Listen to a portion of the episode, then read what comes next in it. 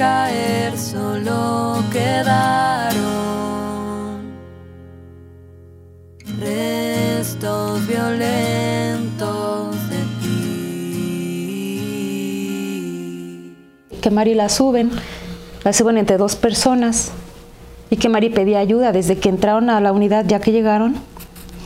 Mari gritaba, déjenme, déjenme, déjenme en paz, por favor, y gritaba que la dejaran. Eso lo leí de una testigo que declaró. Dice que ella vio cuando Mari se bajaba de la camioneta y la jalaban de los cabellos por donde está un, un oxo y la volvían a subir a la camioneta. Porque ellos tendrían que utilizar la fuerza para someter a mi hija. O sea, ¿con qué derecho? Y cuando ya entran a, eh, llegan a la unidad, entran y Mari gritaba que la dejaran, que la dejaran todo el tiempo. Y entre dos hombres la sujetaban y la subieron a la fuerza hacia su departamento. Esto lo, lo declara una persona vecina que vio todo desde el inicio. Dice que ella ve cuando la suben y de repente Mari sale por la ventana y estas personas la jalonean y Mari decía, déjenme, déjenme, y luchaba que por favor ya la dejaran. Pero pedía auxilio, pedía ayuda. Y de, y de repente Mari cae. Pero me dice que Mari cae porque uno de ellos la empuja. Que uno la está sosteniendo y Mari le dice, déjame, déjame. Y que el otro llega así con la intención, toda la intención de, de que Mari cayera. Y ella dice, y veo cuando le empujo, no, no, no, a mí no, no, le entiendo cómo le empujó hacia allá o hacia acá, no sé. Solamente dice, veo cuando la empujó y Mari cayó.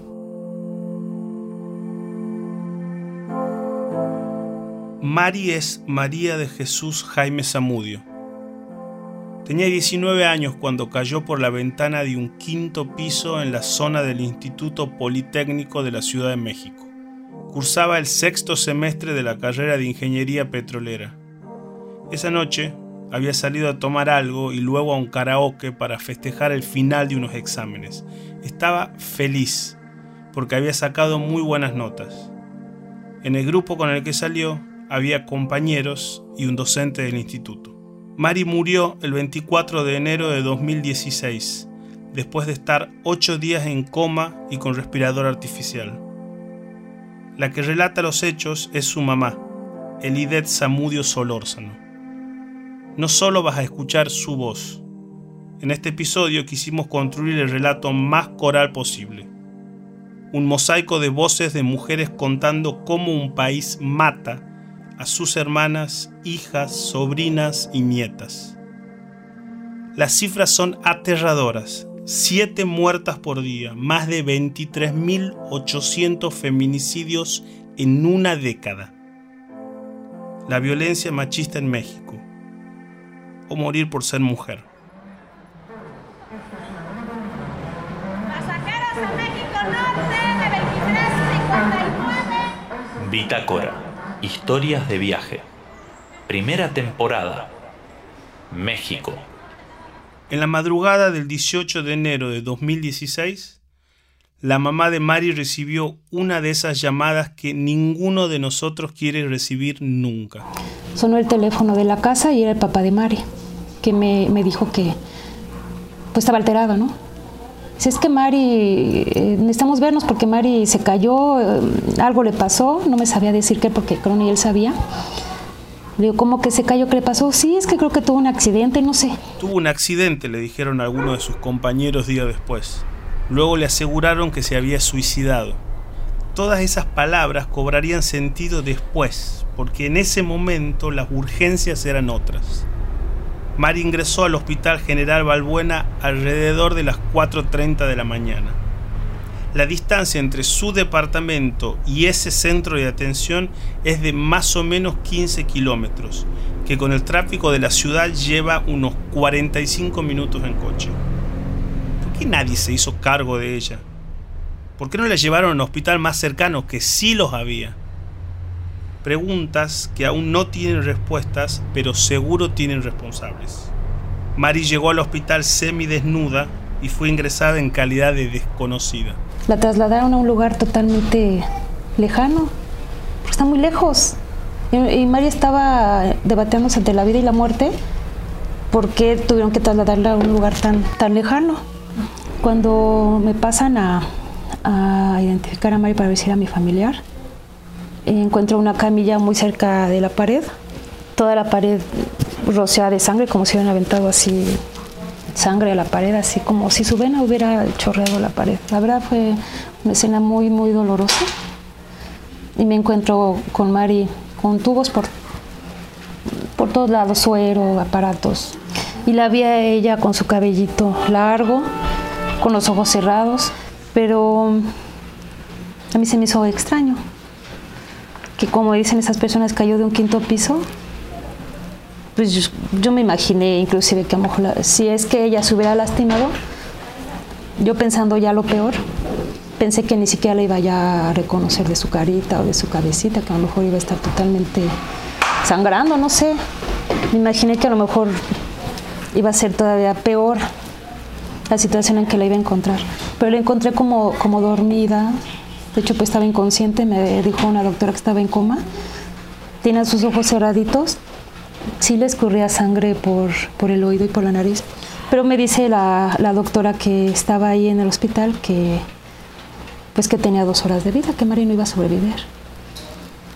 Que Mari tenía una fractura de, de fémur y, y, tenía una, una fractura cranoencefálica y que ya nada más estaba respirando su corazón por medio de un respirador artificial. Fue lo que me dijo ella. Y pues yo iba con el papá de mi hija y Leslie y pues tuve que salir a darles pues la noticia de que ya habíamos encontrado a Mari, pero que desgraciadamente pues estaba en una situación muy crítica. Mari de hecho estaba en coma y Mari estaba muriendo.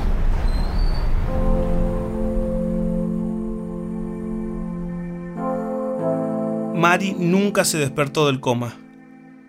Su mamá nos lo cuenta en el living de su casa, en la colonia Paraíso. Pero bueno, aquí es su colonia de Mari. ¿Cómo es el nombre de la colonia? Paraíso. O sea que Mari vive en Paraíso. Antes de llegar acá, recorrimos la zona con ella. Quería contarnos cómo era Mari, qué hacía Mari. Más o menos quiero que se involucren un poquito en cómo era su entorno de Mari. Mari atravesaba estas calles para ir a visitar a su abuelita, que es a donde vamos. De hecho, en una de estas calles la asaltaron y quitaron un celular. Y Mari tenía como 15 años. Era, ella era muy valiente, muy, muy independiente. Ella podía andar por la República sola, en avión, en autobús. Esta casa amarilla, hoy es donde vive su abuelita y es donde la mayor parte de, su infancia la vivió aquí. Les voy a dar la vuelta. Aquí es donde ella juega básquetbol. Este ciber es de mi hermano, que está atrás de la computadora es mi hermano. Él es ingeniero en sistemas. Mari llegó a ayudarle infinidad de veces a atender ese negocio. Y nos contó la broma que ella le hacía sobre su carrera de ingeniería petrolera. Ay, llega tanto estudiar y nada más vas a terminar haciendo hoyos. Y ella nada más se reía.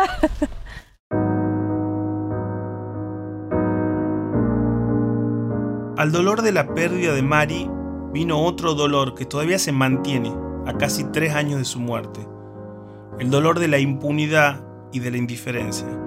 A la familia de Mari se le negó la carpeta de investigación durante casi dos años. Solo se la dieron gracias a la presión de organizaciones civiles, como los machos nos están matando, y gracias a la presión de algunos medios que dieron a conocer el caso. No se hicieron los estudios para saber si sufrió agresión sexual, y la causa está en una instancia de averiguación previa. Los presuntos responsables están siendo investigados en un caso caratulado como homicidio, aunque el tipo penal de feminicidio existe desde 2010. Al caer solo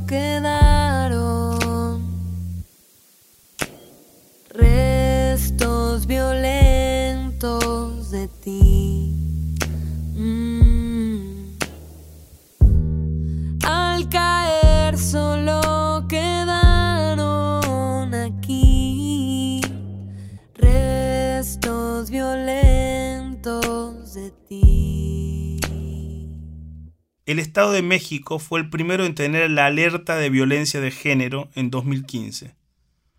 son acciones gubernamentales de emergencia para enfrentar y erradicar la violencia feminicida.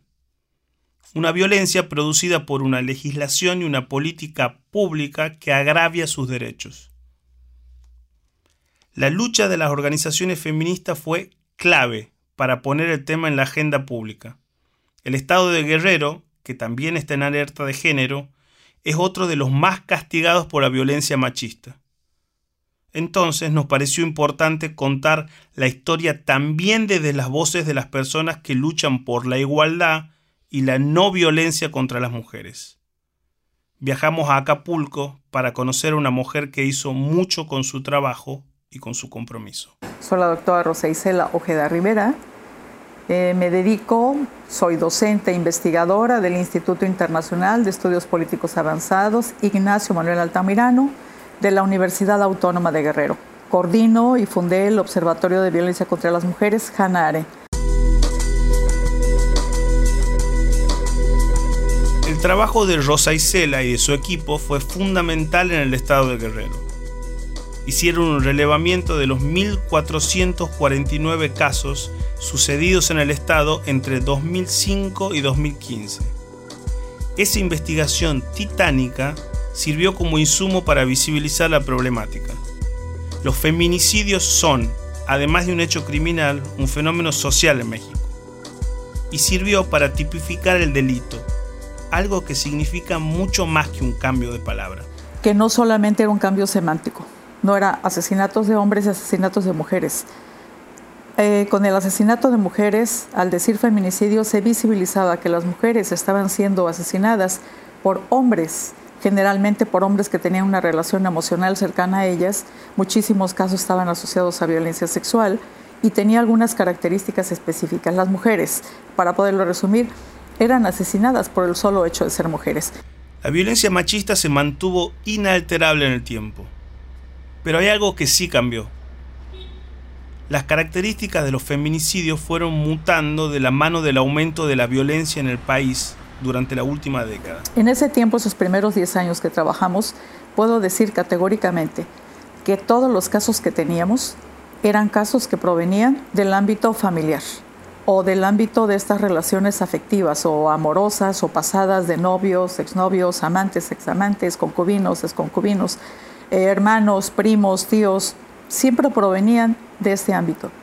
A partir de 2005, que hay un incremento muy importante y sustancial, al doble de lo que registramos como asesinatos de mujeres, asesinatos violentos. Todavía había esta ambivalencia en las autoridades para reconocer el feminicidio. Nosotros ya trabajamos el concepto de feminicidio. Ahí ya tenemos asesinatos de mujeres en vía pública. Asesinatos de mujeres en vía pública, que es un dato, y esos asesinatos de mujeres en vía pública presentan otros rasgos como tortura previa, igual abuso sexual, son muertes producidas por arma de fuego de alto calibre o armas reglamentarias. Entonces ya van apareciendo otras características. Los cuerpos abandonados en vía pública, años después, 2008, ya no solamente van a ser abandonados en vía pública, van a ser desmembrados, los niveles de crueldad son muchísimo más altos, son desmembrados.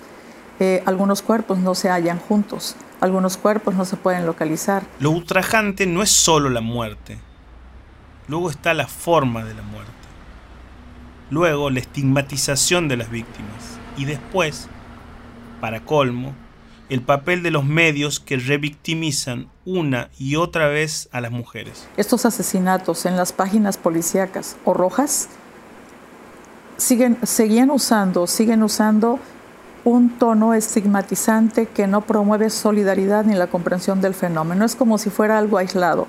A esas mujeres les pasa por putas, por malas, por infieles o porque eh, se dedicaban a oficios degradantes. Entonces eh, son llamadas como teiboleras, meseras. Em, y también se les llama desde los medios por sus apodos. La abejita, no se le resta la condición humana. ¿Cuánto cuesta matar a una mujer? La pregunta suena horrible. Y lo es aún más la respuesta. En México cuesta poco. No solo por la impunidad y por las escasas condenas. En algunas regiones no hay ni siquiera un escarnio social para aquel que mata a una mujer. Y las familias de las víctimas, para colmo, terminan acalladas. Aquí los hombres no tienen ninguna responsabilidad. Incluso programas sociales como este de ayuda a madres solteras es un programa que fortalece el machismo y el patriarcado, porque ellos no tienen ninguna responsabilidad. Aquí un hombre puede tener tres familias a la vez porque no las mantiene. Quiero decir, tres mujeres con hijos en cada casa. Esto está como parte de, de la estructura de prestigio. Un hombre todavía aquí es prestigiado si tiene muchas mujeres y tiene muchos hijos. Todavía el ser un hombre se mide por el número de hijos que tiene, por el número de hijos, por, por el número de mujeres, por el número de amantes. Entonces quiero decirle con esto que es una sociedad muy machista, muy patriarcal, y ninguna, ningún sistema de dominio puede serlo solo sin el uso de la violencia. Entonces, eso significa que se tiene que usar mucha violencia con las mujeres para mantenerlas subordinadas. Consecuencia de eso, tenemos permanentemente mujeres golpeadas, mujeres hostigadas y, claro, mujeres asesinadas.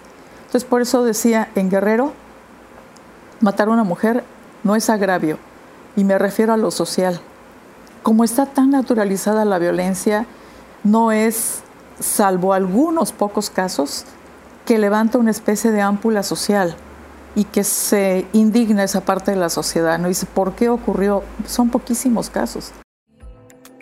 En Acapulco también conocimos a Frida Berenice Hernández Ojeda, docente, activista, fundadora de la agrupación Jóvenes Feministas de Guerrero. Su papel es muy importante porque ayuda a generar conciencia en los jóvenes. Esa es quizás la única vía para producir un cambio cultural en el país. Después hicimos la primera marcha en Guerrero contra las violencias machistas. Nosotros no sabíamos cómo iba a salir eso. Al final nos salió bien. Los turistas que andaban por ahí incluso se, se unieron a la marcha. Y digamos que ha sido como accidentado nuestro actuar más que por una voluntad nuestra, que sí, la había, pero no sabíamos qué respuesta íbamos a tener, por las peticiones de las personas que nos empezaron a ubicar. Entonces ahorita vamos haciendo talleres, todo esto lo hacemos siempre y cuando haya condiciones, porque también eso nos limita demasiado. Por ejemplo, no podemos ir a ciertas escuelas, a ciertas zonas donde sabemos que la violencia es, es muy fuerte, pero que corremos en riesgo nosotros y corre en riesgo la gente que nosotros podamos convocar. Entonces lo hacemos solamente en la Facultad de Ciencias Políticas mayoritariamente, en algún otro auditorio que sabemos que es seguro y dependiendo de lo que nos van solicitando hacemos los talleres. Eh, desde, bueno, desde que yo tengo memoria no se había hecho alguna. Yo tengo 31 años y nunca había recordado que se hubiera hecho una. Esta, tengo que decir que fue una marcha que se convocó a nivel nacional. Creo que la persona que la convocó estaba en Chiapas, en el estado de Chiapas, y dijo el 24 de abril nos vamos a eh, a, organizar para hacer en cada estado simultáneamente una marcha. Y aquí como no, no había grupos feministas eh, organizados o visibilizados, la gente nos empezó a preguntar a nosotros si aquí también iba a haber marcha y la empezamos a organizar y al final nos salió y, y fue mucha gente para haber sido la primera marcha contra las violencias. Fueron alrededor de 200 personas entre hombres y mujeres eh, niños e incluso contando turistas. Lo más frecuente es que los agresores conozcan y tengan algún vínculo con la víctima. Pero Frida cuenta también que asesinar mujeres al azar forma parte en Guerrero de una prueba, un examen de coraje que deben pasar quienes se inician en el mundo del crimen organizado. Matar a una mujer porque sí, hacerlo en la vía pública, dejar un mensaje. Tú me tienes que demostrar a mí que eres lo suficientemente eh, viable para mi organización delictiva, ¿no? que puedes hacer las tareas que yo te encomiende. Y la, la otra cuestión es que estas mujeres que empezaron a aparecer muertas no tenían ninguna relación con el crimen organizado, ni vendían en una zona prohibida, porque aquí les cobran piso por vender en la calle lo que sea, tienes que pagarles al crimen organizado por vender lo que tengas que vender, ni venían en zona prohibida, ni eran novias o, familiares o novios de alguna persona perteneciente al crimen organizado, es decir, eran mujeres totalmente al azar que alguien había decidido que tenían que ser eh, matadas de una forma específica y dejadas en la vía pública con alguna cartulina o algún mensaje.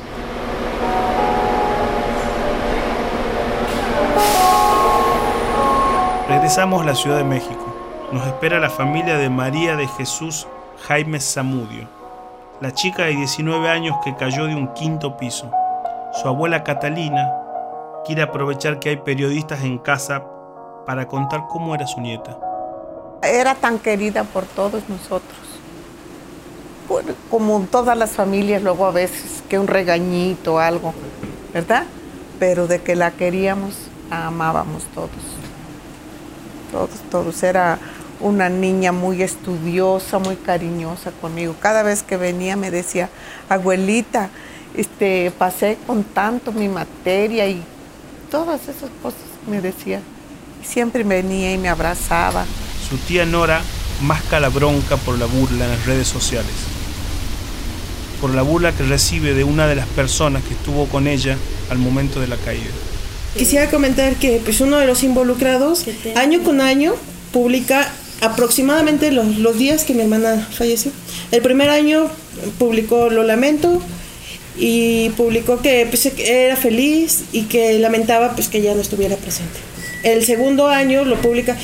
Qué rápido pasa el tiempo cuando se disfruta más la fecha. Entonces, para mí en lo personal es una burla. Su hermana Jessica está acá para Para poder hacer visible el caso de mi hermana y poderle pedir a las autoridades que hagan su trabajo. Antes de terminar la charla, comienza a llover en la Ciudad de México. El dolor se nos hace carne. Cuando terminamos la charla, volvimos en silencio en el metro. Volvimos con una sensación vívida, pero pasajera, de ese horror que para ellos es una única moneda corriente. O sea, imagínate todo el dolor eh, que, que sentimos como familia, el, el que a Mari ya le estaban lastimando en lo emocional y en lo moral y terminaron quitándole la vida. Claro que no podemos imaginar ese dolor ni la bronca que genera la impunidad. Recién en 2018 se condenó a un feminicida a cadena perpetua por primera vez en la historia de México. Que sea justicia es una excepción. Pasaron varios meses desde que hicimos las entrevistas hasta la emisión de este episodio. Pero nada cambió. Minutos antes de grabar esta historia que ahora estás escuchando, hablamos con Olga Meléndez, abogada de la familia de Mari, que nos confirmó. Para este momento no existe puesto a disposición un presunto responsable. Por lo tanto, lo que hoy impera es precisamente no dejar en el olvido a María de Jesús. Con estas historias solo podemos trazar un boceto sobre la violencia machista. Un boceto que sentimos torpe e insuficiente. Si se pudiese encerrar todo el horror en una imagen, es la de una chica de 19 años, semidesnuda y abandonada en un hospital con el cuerpo roto. O la de un hombre en Guerrero con un fusil al hombro buscando una mujer para matar, así, al azar, porque sí. Son postales del espanto, por supuesto, pero también de un fracaso colectivo. Ellos lo hacen porque se sienten respaldados por un poder político y por una sociedad que tiene un alto grado de indiferencia. Ellos se sienten con un derecho de vida y de muerte sobre todas las mujeres. Sienten un odio vinculado estrechamente con la emancipación de la mujer a lo largo de la historia. Al caer solo quedaron aquí restos violentos de ti.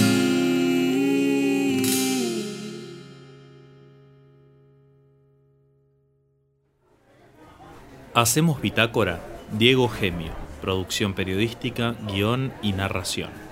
Marco Tonizo, Universo Sonoro. Andrés Sarta, edición. Agradecemos a Omar Morales por las sugerencias de bandas emergentes mexicanas. Él es productor del muy buen podcast Ruleta Rusa. Pueden escucharlo en asícomosuena.mx y seguirlo en su cuenta de Twitter arroba Omar Morales. Este capítulo fue ambientado con músicas del EP Violencia de María Centeno, artista oriunda de Guadalajara.